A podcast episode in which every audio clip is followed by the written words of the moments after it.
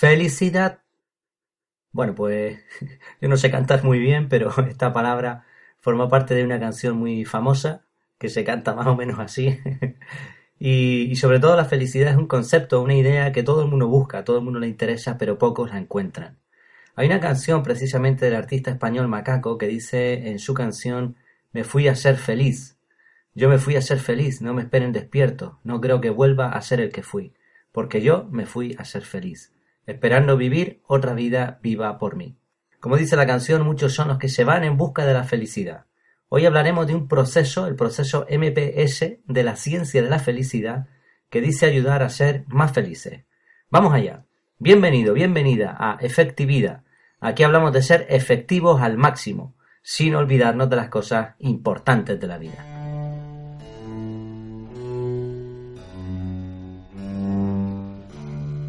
Bueno, ante todo habrán notado que tengo la voz fastidiada eh, llevo con un gripazo una semana y aún así, bueno, vamos a intentar grabar porque también hay vacaciones de por medio y es verdad que esto es un hobby, pero bueno, sin constancia no se logra ningún tipo de resultado. Así que me he propuesto intentar toda la semana grabar. Eh, vamos a ver si lo conseguimos de aquí a lo que queda de año. Decíamos sobre la felicidad, hay muchas teorías sobre la felicidad, sobre lo que es, es un concepto abstracto, muy difícil de definir, y por supuesto, si ya es difícil definirlo, imaginemos pues decidir cómo conseguirla. No hay un esquema, no hay un sistema. Hay diferentes formas de pensar. Por ejemplo, hay quien dice que la felicidad es el punto medio de una balanza, en cuyos extremos está el aburrimiento y el dolor. Si estamos aburridos, buscamos algo que normalmente nos va a causar dolor, esfuerzo, sacrificio. Pero si de esto hay mucho, buscamos algo que nos relaje o que nos aburra. Así que siempre estamos ahí luchando con esa balanza para conseguirla equilibrar. Esta es más o menos la teoría del psicólogo Schopenhauer. Este señor fue el autor de la frase no hay ningún viento favorable para el que no sabe a qué puerto se dirige. Vamos allá con la segunda teoría, la teoría del flow, de Mihaly Csikszentmihalyi. Eh, impronunciable este nombre. Le damos muchas gracias a su papá y a su mamá por haberle puesto este apellido tan, tan carismático. Bueno, esto del flow quiere decir algo así como fluir, Igual, eh, lo que explica es que una tarea que está en el punto intermedio entre el aburrimiento y el dolor, o entre lo difícil y lo fácil, nos lleva a ese estado en el que el tiempo se para y nada a nuestro alrededor importa. Seguro que has tenido esta sensación alguna vez. Eh, este señor le llama fluir, y este fluir es lo más cercano a la, felicidad según él. Este señor es también el autor de la frase es al estar completamente involucrados con cada detalle de nuestras vidas, ya sea bueno o malo, que encontramos la felicidad no al tratar de buscarla directamente. Básicamente todas estas teorías se explican con la subida de un escalador a un gran monte, a una montaña. Durante un tiempo se concentra, se olvida de todo, es creativo, está ilusionado y soporta altos niveles de dolor. Sube con esfuerzo y cuando llega a la cima permanece allí unos minutos disfrutando del momento. Se hace un par de selfies y después baja recordando cómo fue la subida, todos los sacrificios que hizo, etc. Una vez llega a su casa, cuenta la experiencia emocionado y ve cómo la gente alrededor pues no le importa demasiado. Así que vuelve a un estado de hastío, de tristeza y se propone un siguiente objetivo, volver a ser cima, por supuesto, en un pico más alto. Es una pequeña ilustración pero que define muy bien cómo mucha gente busca la felicidad. Y da a entender esta idea que la felicidad es efímera y que es la búsqueda de la felicidad lo importante. Si echas cálculos, es mucho más tiempo el que se invierte en subir y en bajar una montaña que lo que estás en la cumbre al final. El problema de esto es que cuando buscamos este tipo de felicidad se genera un ciclo interminable. Hay gente que dice, seré feliz cuando escale el Everest. Eh, tradúcelo de otra manera, seré feliz cuando me case, seré feliz cuando consiga un mejor trabajo, cuando me cambie de casa. Cuando lo consiguen, ven al poco tiempo que esa felicidad se esfuma. Así que ahora dice, bueno, seré feliz cuando, pa, cuando esto, cuando lo otro y vuelve a repetirse el ciclo. Se sienten felices o eso creen, les dura un poco de tiempo y vuelven a un estado de tristeza muchas veces mayor que el anterior. Bueno, se han escrito muchas teorías sobre el tema, pero se supone que si el hombre es tan inteligente, debería haber avanzado y resuelto la cuestión. Y esto es precisamente lo que propone el señor Tal Ben Shahar, un Tal Ben Shahar. no un cualquiera, ¿eh? le llaman el profesor de la felicidad. Y este es el creador del proceso MPS. Los puntos que te voy a comentar ahora son un resumen de una entrevista que escuché y que me pareció bastante interesante. Como sucede con los libros, en las entrevistas la mayor parte es paja. Así que aquí la paja la quemamos y nos quedamos con el grano. Y eso es lo que voy a intentar darte. Además, le intentaremos explicar, intentaremos explicar y darle un poco la vuelta a las teorías de este señor. Bueno, en primer lugar, según este señor, se puede aprender a ser feliz. O sea, es una técnica. Por eso lo llama la ciencia de la felicidad. Es una cosa que se estudia. ¿Qué cosas nos dan la más felicidad? Él dice varias. Tener relaciones sanas y sólidas con otras personas. Se refiere a relaciones románticas, amistades y familia. Esto en la era de la tecnología hay que decir que es en sí mismo es un reto, porque estamos concentrados siempre con los aparatitos y nos olvidamos del que tenemos delante. Otra cosa esencial es la gratitud, el aprecio, apreciar las cosas buenas de la vida y demostrarlo. Y aquí, esto no lo dijo él, pero bueno, hay un problema que se genera en la sociedad moderna. Se idealiza todo mediante la publicidad, todo el mundo parece ser feliz en la televisión, en los anuncios, y podemos confundirnos y creer que nos falta mucho para ese estado de felicidad porque no tenemos esto o aquello, o no somos tan guapos como este o como aquella. Sin embargo, comparados con nosotros mismos hace años o con nuestros abuelos hace un poco más, tenemos muchísimo, muchísimo más en cualquier país del mundo. Hasta en países subdesarrollados, hasta en países con muchos problemas, tienen muchísimo más que lo que tenían hace años atrás. Salvo excepciones, por supuesto. Así que el problema no está en lo que tenemos, sino en que no agradecemos, no estamos contentos con, que con lo que tenemos. Y esto tiene que ver mucho con el autocontentamiento, estar contento con lo que se tiene y con llevar una vida sencilla también. El señor Ben Shahar también habla de aceptar las emociones negativas, como la tristeza, y esto es muy interesante. Viene un poco a colación con lo que decíamos antes. No podemos estar siempre riendo. No todo es felicidad y de color de rosa. A veces las cosas no van bien, y hay que aprender a llevarlo llorar con un buen amigo, escribir una frase triste en un diario, no pasa nada. Me gustó una frase que, Ben Shahar usó. No nos damos permiso para ser humanos. un ser humano en estado de perfección absoluta, si no tuviese absolutamente ningún defecto, que los tenemos y muchos, ¿no? Entre ellos enfermedades o el envejecimiento, si no tuviésemos ningún, absolutamente ningún problema, aún así, no estaríamos siempre al mismo nivel de felicidad. Por eso hay fase de felicidad y hay fase de tristeza, eso es así. No pasa nada, no es malo, no tiene por qué ser malo. ¿O qué pasa? ¿No nos va a hacer sufrir si vemos que alguien alrededor nuestro ha tenido un problema?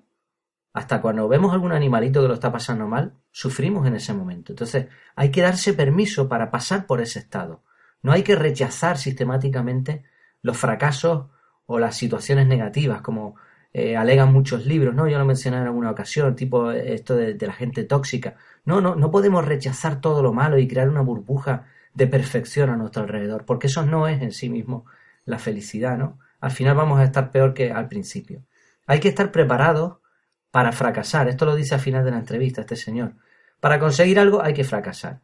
Y menciona la frase esta de Edison, ¿no? Que no, no había fracasado eh, mil veces, sino que había encontrado 999 maneras distintas de no eh, inventar una bombilla. Otra cosa que añade para ser felices son los rituales, que no son más que repeticiones constantes de acciones positivas. Él lo lleva un poco al plano de la religión, me supongo que por el nombre debe ser judío, pero bueno, da igual. La cuestión, los rituales al fin y al cabo son hábitos, hábitos de vida, ¿no? Uno de ellos es el ejercicio físico, al menos tres veces a la semana, media hora, otro es expresar gratitud todos los días antes de acostarse. Y también habla de rituales familiares como cenar juntos en familia. Y no rituales, es decir, hábitos a evitar, no leer las noticias al levantarnos o el correo. En vez de eso, pues utilicemos el tiempo en escribir un diario o un libro. También habla al final de la entrevista de la meditación, él dice que hace yoga.